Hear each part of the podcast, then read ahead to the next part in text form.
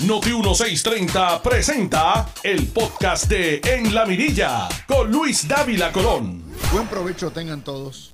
Son las 12 y 6 minutos.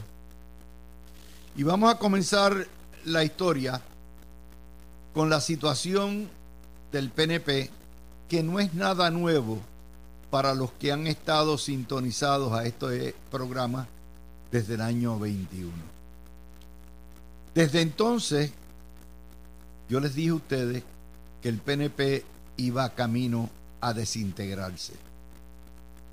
Y durante el año 21 y el año 22 y los primeros nueve meses de este año, les he configurado aquí un patrón de noticias que indican exactamente lo que les había vaticinado. No porque yo quiera, no porque yo pienso, sino porque eso es el balance de las noticias. Y desde finales del, 20, del año 21 empezamos a detectar desde los eventos de Elizabeth Torres y todo, a todo aquello que ocurrió posteriormente en el año 22 y desde las guerras culturales empezamos que guerras culturales que de hecho comenzaron desde el año 17 cuando el gobierno Rosselló empezó a abrazar causas liberales. Yo les dije a ustedes que esto proyectaba mal. Y el viernes les dije que el drama en el año 24 será ver cuál de los dos partidos mayores se suicida primero. Ese comentario hay que enmendarlo. A lo mejor se suicidan los dos a la misma vez. Es posible que veamos un doble deceso de los dos partidos mayores. ¿Por qué? Porque hay un hartazgo. Un hartazgo con todo lo que está ocurriendo en los partidos tradicionales y en particular lo del PNP. La salida de el alcalde del Pepino primero no es no es nueva noticia. Me parece a mí que Javier Jiménez se salió del PNP hace jato y ha utilizado el PNP como condón para poder treparse en el poder. Pero desde hace mucho, mucho, mucho, mucho rato Javier Jiménez no es PNP. Y finalmente se desafilia. Él dice que el PNP se distanció de sus raíces. Bueno, eso hay que hablar.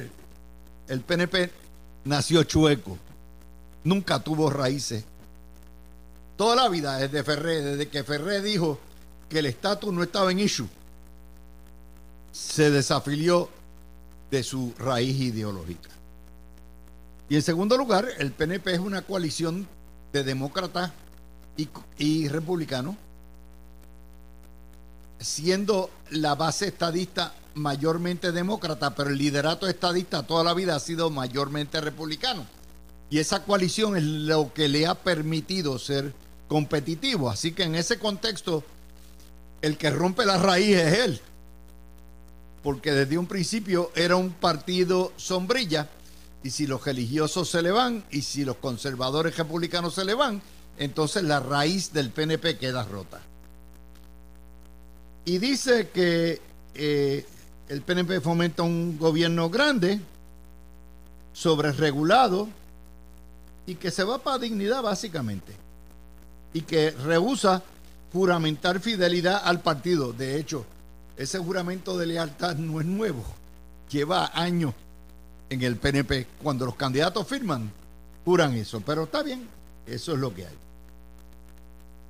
Eh, vamos a analizar esto desde la perspectiva de lo que significa. El PNP se ha reducido de 53% de los votos el PNP, no la estadidad, en el 2008 a 33% de los votos. Es una realidad. El 40% de los PNP o se fueron o se le fueron. Una de las dos. Y la ventaja del PNP en la última elección fue menos de un por ciento, 20 mil votos. Esa fue la ventaja, con 33% a 32%. Y esa línea ha ido descendente elección tras elección. Esto no es nada nuevo. Y no hay manera, o sea, no ha habido manera de treparla.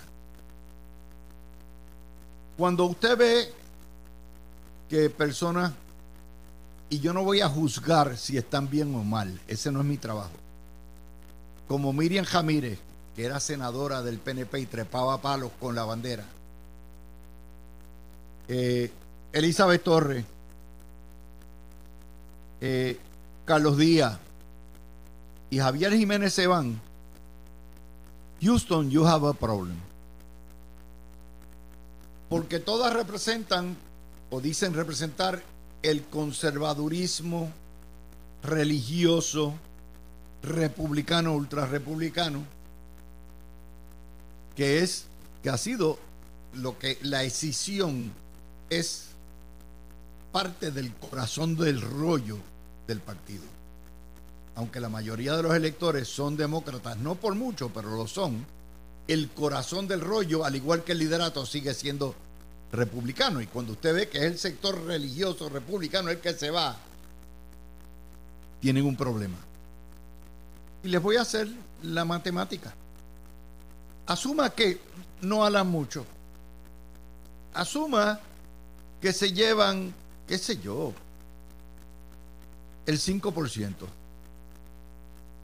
Bueno, pues el 5% de 500 mil es 25 mil votos. Ya con eso nada más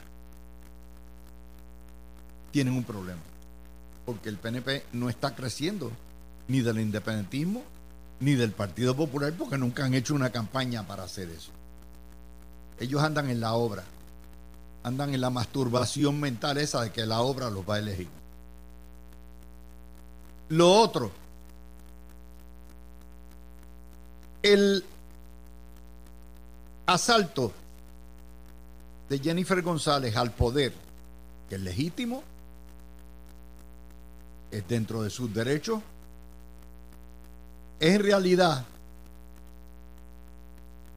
una, y de hecho las declaraciones de Jennifer González, son expresiones de un disgusto fundamental del sector más republicano dentro del partido PNP. Eh, el sector que aunque no es mayoritario en la masa, es mayoritario en el liderato y mayoritario en la base.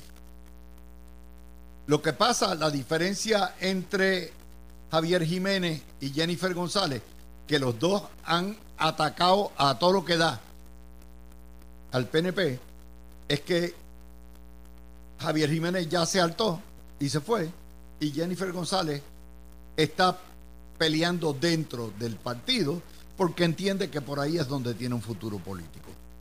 Pero Jennifer González no está sola. ¿eh? Póngale que esté Jennifer González 50-50. Póngale que Pierluisi tenga 55 y Jennifer González 45. Todavía 45% de los de los 450 mil votos que sacó Pierluisi es un huevo de voto. Pero detrás de Jennifer González, ella no está sola. Detrás de Jennifer González está, obviamente, Willy Villafañe. Está probablemente el alcalde de Bayamón. Están los Fonalleda. Está Ángel Cintrón porque Jennifer González, si no tuviera el apoyo de toda esa gente, está Johnny Méndez, no se tiraría. Solita no va. Y sin pasta no va. Y yo no estoy juzgando, solamente les estoy haciendo a ustedes un análisis frío del problema que tiene el Partido Nuevo Progresista. Es un matrimonio viejo que ya ni se soportan. Ya estamos hablando de una ruptura irreparable, por las razones que sean. Algunos por razones ideológicas. No soporto a estos demócratas liberales, me voy. Otros por razones religiosas. No, estos son, están todos con los LGBT y con el aborto y son los inmorales, me voy. Otros por razones económicas, como dice Javier Jiménez hoy. Se va porque es un partido eh, de gobierno grande, eh, sobreregulado, populista. Javier Jiménez, te tengo noticia, siempre lo ha sido. Como partido colonialista, como el partido colonialista más eficiente en la administración en sus 55 años de historia, el PNP ha sido un partido populista de, de gobierno goloso y de alta reglamentación. Igualito que el Partido Popular, igualito que lo que van a hacer los comunistas el día que lleguen. Todos los partidos de Puerto Rico son grandes, creen en gobierno grande, sobre regulado y en gastar y gastar y gastar. Así que te tengo noticias en cuanto a eso. Así que en ese contexto, independientemente de lo que ocurra, estamos hablando de algo que no se puede analizar ni por la personalidad de troublemaker que históricamente ha tenido eh, Javier Jiménez, un típico buscón de la política que utilizó el signo de su partido para salir reelecto, o de la personalidad de Jennifer González y su ideología republicana, o de lo que son los lo que son las aspiraciones o las frustraciones de Elizabeth Torres, de Miriam Ramírez, etcétera. Todos ellos componen una gran insatisfacción dentro del seno del Partido Nuevo Progresista con lo que está ocurriendo, independientemente de la obra, independientemente de lo que hay. Y eso me lleva a pensar a mí que quien único se va a beneficiar de esto, porque el Partido Popular anda igual o peor, es la coalición independentista. Si la mogolla independentista hace un elenco formidable con fracciones del 30 y pico por ciento, la mogolla independentista será la que gane. Lo que sería una enorme ironía porque los llamados religiosos y conservadores que no quieren gobiernos grandes serían precisamente los factores que llevarían al poder por primera vez al independentismo, al socialismo y a los que creen en los principios más radicales, no liberales, radicales, los que son anticapitalistas, los que creen, miren, el control de todo. Así que, pero Sochi Slide, Puerto Rico es una contradicción ambulante, toda la vida lo ha sido. Y para poder entender a Puerto Rico, no solamente hay que estar loco, sino que dentro de la locura tener un alto grado de cordura para poder entender lo que está ocurriendo. Como les digo, esa, esa es la realidad. Esa es la realidad. Dignidad nunca va a ser partido mayoritario, ni por más que sueñen, ni por eso. Puerto Rico es laico no es religiosamente fundamentalista. Toda la vida lo ha demostrado. Lo aprendieron los obispos con el PAC y siempre ha sido así. Nunca va a tener una mayoría ni cerca. Por lo tanto, su rol es lo que se llama un spoiler. Es decir, un, la cuña del mismo palo. Y ahí destruyen. Y claro, eso le encanta al doctor Vázquez, que es populete y a Rodríguez Bebe, que es independentista, porque cogen de pensuacos a todos los que se mueven. Pero that's fine. Eso es, la política es el arte del engaño. Toda la vida, es la prestidigitación. Hay algunos que dicen que es hechicería, es, ser hechizo, ¿verdad? Pues sabrá Dios. Así que con eso estamos examinando. Por otro lado, el Partido Popular nos dicen hoy, o sea, que ellos andan más perdidos con Juez Visco. La reforma contributiva que hubiese dado algunos alivios contributivos al pueblo puertorriqueño, y ya el Partido Popular dijo que no, para jorobar, porque ellos están en las de pajo.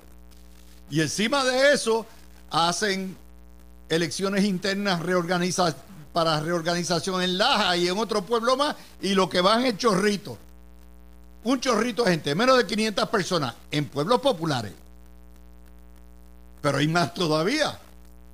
Nos dice el nuevo día el metro, perdón, el sábado, sigue el Partido Popular sin candidato al municipio de San Juan.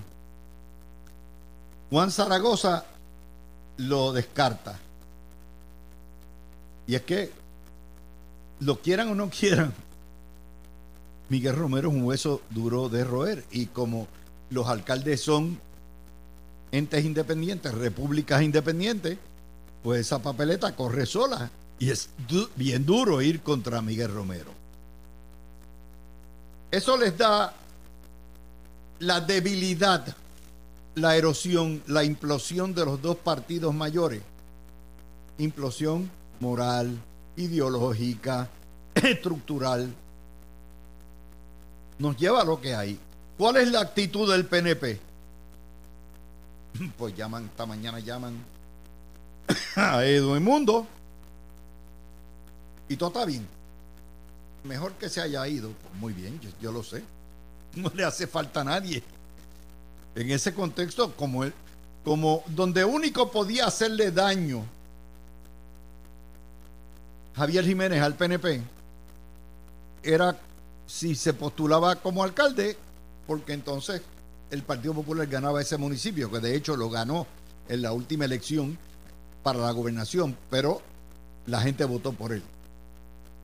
De manera que eso por lo menos le da mano libre al Partido Nuevo Progresista para tener un candidato. Ya la historia de Javier Jiménez cuesta abajo. Él dice que aspira a gobernador. Mire, está como Javi Villalba. Está como Javi Villalba, está como Delgado Altieri. Son jugadores de liga menor. Eso se llama perro flaco soñando con filete de miñón. Pero está bien que haga su historia, ya que pelee con el doctor Vázquez, si él quiere ir para la gobernación, porque fuera de eso, ¿qué es lo que va a hacer?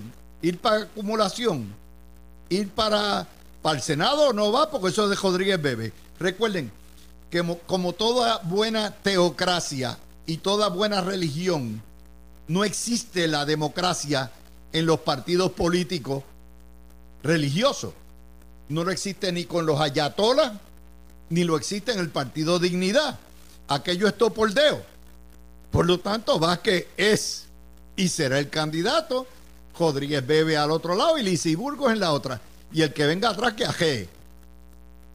Donde podía haberle hecho algún favor era cogiendo para la alcaldía. Porque podían decir ganamos la primera alcaldía.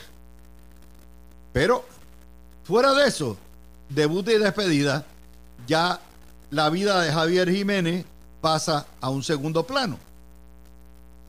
Ya está a otra a otro como Carlos Vázquez, digo Carlos Díaz. Carlos Díaz ya pasó, ya él fue reina por un día cuando era senador, de ahí para abajo era cuesta abajo y ahora pues salió para decir que se une al Partido Popular. Really, ¿sabes? Esa, esa es la que hay. Pero esto es la situación y la inconformidad con el PNP, dentro del PNP, es patente, es palpable y está ahí. Eso no se lo inventó la prensa. La prensa no se inventó a Javier Jiménez, ni se inventó a Carlos Díaz, ni se inventó a Eli Torres, ni se inventó a Miriam Ramírez, y mucho menos se inventó a Jennifer González. It is what it is. Y eso representa un severo disgusto y una erosión. La erosión es que el conservadurismo, sea religioso o trompista, no soporta vivir ya con los demócratas y eso es una división enorme. El equivalente de la división en el PNP entre los happy colonials y los verdaderos independentistas que se fueron ya, pues los melones se fueron para MBC y para el PIB y ya son 48, digo 28%. Y el día que se vayan los religiosos y los conservadores, pues el PNP se quedó chueco, se quedó capado, esencialmente. Se acabó, como se acabó el Partido Popular el día que se le fueron los independentistas. Con una diferencia. En Puerto Rico hay muchos más independentistas de lo que lo hay en el MBC y el PIB en este momento. En el PNP, que no ha hecho ni tiene la capacidad de entender que su crecimiento está en el Partido Popular, lo que quede de unión permanente allí, ellos andan con la obra, vendiendo obra, para arriba y para abajo. Esa es la que hay. Yo quisiera que ustedes entendieran en lógica lo que es. No, no me, yo veo los comentarios y no, eso no puede ser, eso es lo que hay. No sean emocionales, no sean colleras. Vean la realidad. Ah, que eh, Jennifer González va a destruir el partido. No, lo destruyeron entre todos. Entre todos. Jennifer González tiene tanto derecho a aspirar como el gobernador a aspirar por la reelección. Si en su visión eh, mesiánica entienden los dos que son partes indispensables del triunfo, pues ego contra ego, that's it. Y en el proceso, ¿qué queda atrás? El partido, lo que, y muy bien, y a lo mejor nos hacen un favor a todos nosotros y acaban de liquidar el PNP con una cuestión, y se los estoy diciendo desde ahora. El día que gane la independencia, recojan los bártulos, vendan la casa y el carro, si se lo llevan bien, si no, pues déjenlo en el aeropuerto. No hay vuelta atrás.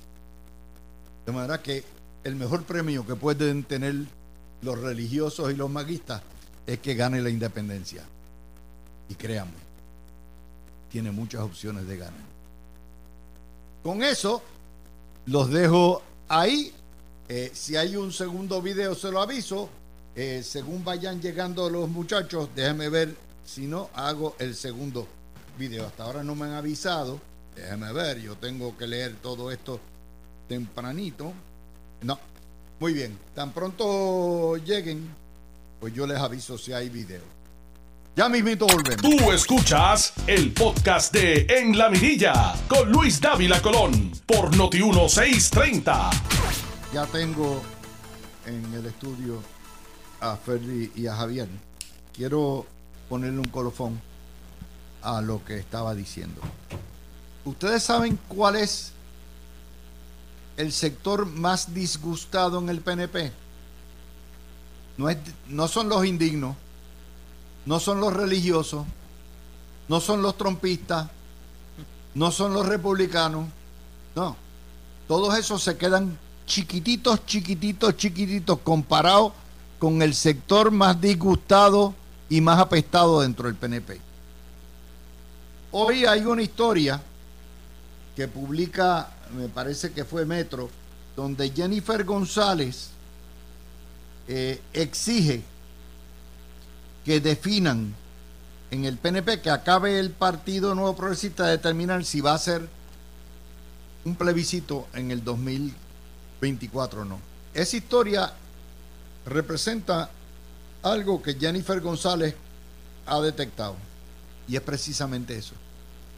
El sector más frustrado dentro del PNP son los que son verdaderamente estadistas, sean demócratas o republicanos, y están hartos de que por 55 años los hayan cogido de pensuaco todos los años para buscar votos y no traigan la estadidad y no dediquen un solo centavo a la estadidad.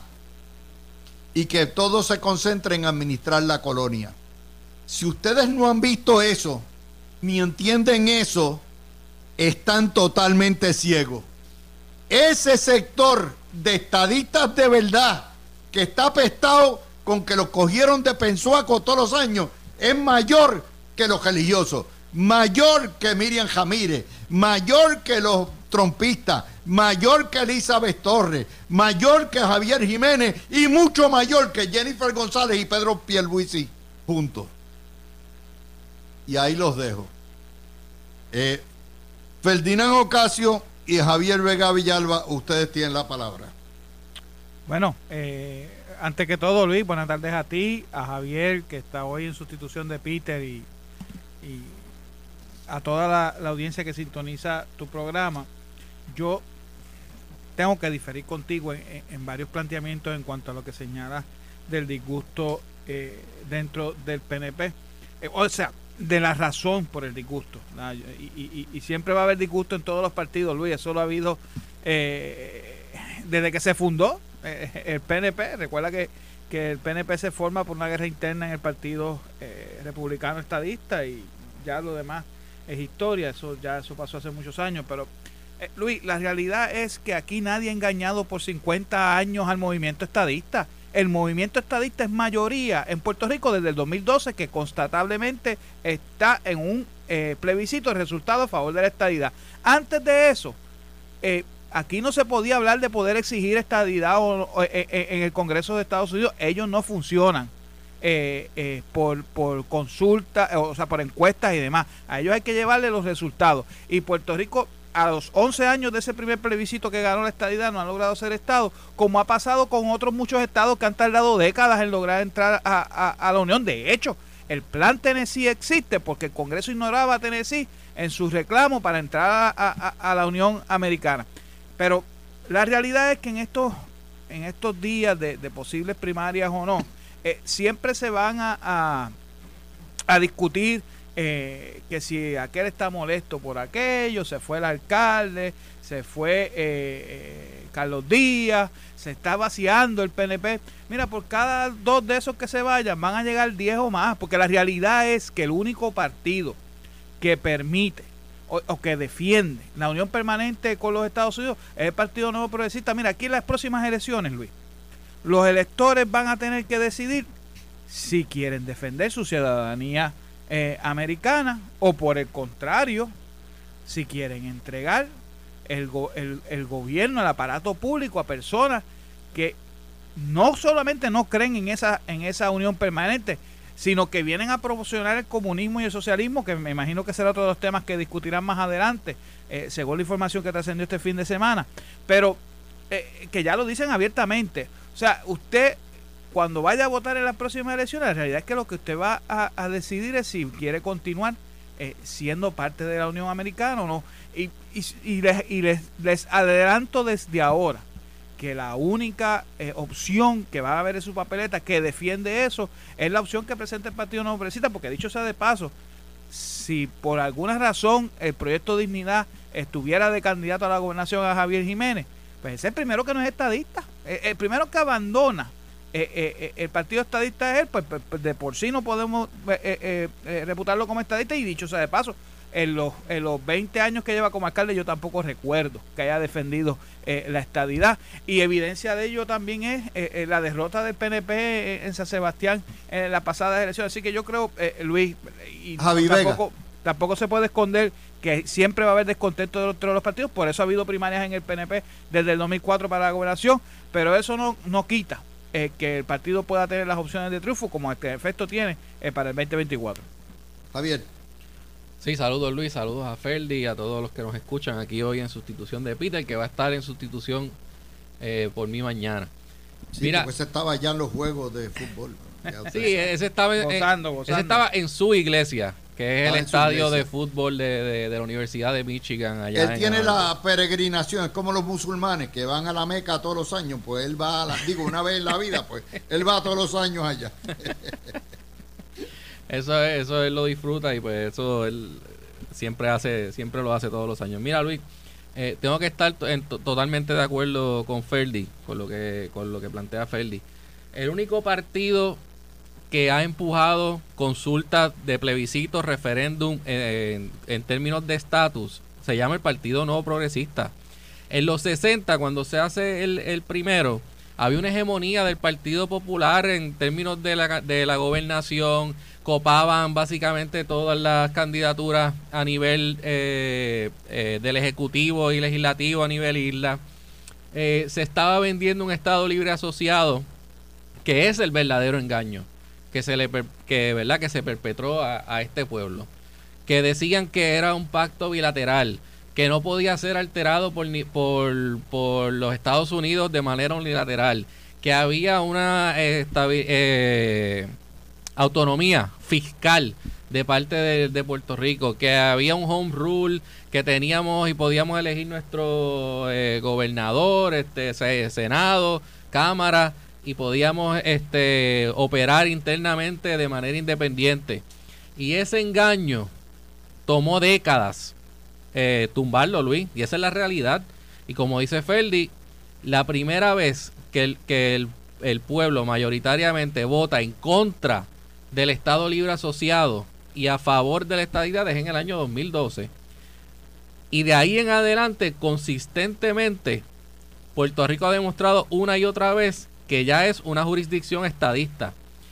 Pero como tú bien sabes, tú que fuiste el editor en jefe de, del tratado Breakthrough from Colonialism, donde estudiaste todos los, eh, todos los territorios, eh, cómo se convirtieron en Estado. Ciertamente muchos de ellos, luego de, de haber votado el pueblo en una consulta local a favor de la estadidad, tardaron décadas en convertirse en Estado. Y ese es el proceso en el que estamos en este momento. Las expresiones que da hoy la, comisionada residente, yo no noto que sean nada inconsistentes con ese con el, con el asunto del estatus. O sea, el, el, PNP está esperando en este momento, al haber obtenido un, yo creo que un triunfo eh, mayor en términos de la lucha hacia convertirnos en un Estado en el 2022 con la aprobación del proyecto en la Cámara que incluía la estadidad, que incluía eh, la, independencia, libre asociación y que por primera vez se aprueba un proyecto en una de las dos cámaras en el en, eh, ¿verdad? o por lo menos en la Cámara Federal que no incluía el Estado Libre Asociado, no incluía el territorio. Esa es la primera vez que esto ocurre. Eh, ahora estamos en espera de ver si hay algún resultado en este Congreso, que comenzó ahora en enero si no hay un resultado en este Congreso en esa dirección, pues entonces se mueve hacia un plebiscito criollo. Pero la, comisionada residente es, parte del PNP, ella es la vicepresidenta. Ella no está diciendo que allá eh, se reúna el gobernador y, el Senado y, los, ¿verdad? los senadores y representantes y lo decidan. es que para eso no hay que legislar. Ella es, por eso, pero ella es parte del PNP. Ella está, diciendo que el PNP como partido lo haga, pues ella es parte. Ella es vicepresidenta del PNP y tiene que ser algo que, se decida dentro del seno del PNP. Bueno, yo no me extraña nada que discrepemos totalmente. Ustedes están dentro yo estoy afuera. Por lo tanto, el que moja más soy yo que es de afuera. Pero sí les puedo decir lo siguiente. Esto es definitivamente es un signo de lo que hay. Y el, el hecho nada más que el 40% de los votos estadistas estén fuera del PNP, y en eso yo discrepo contigo, Ferdi.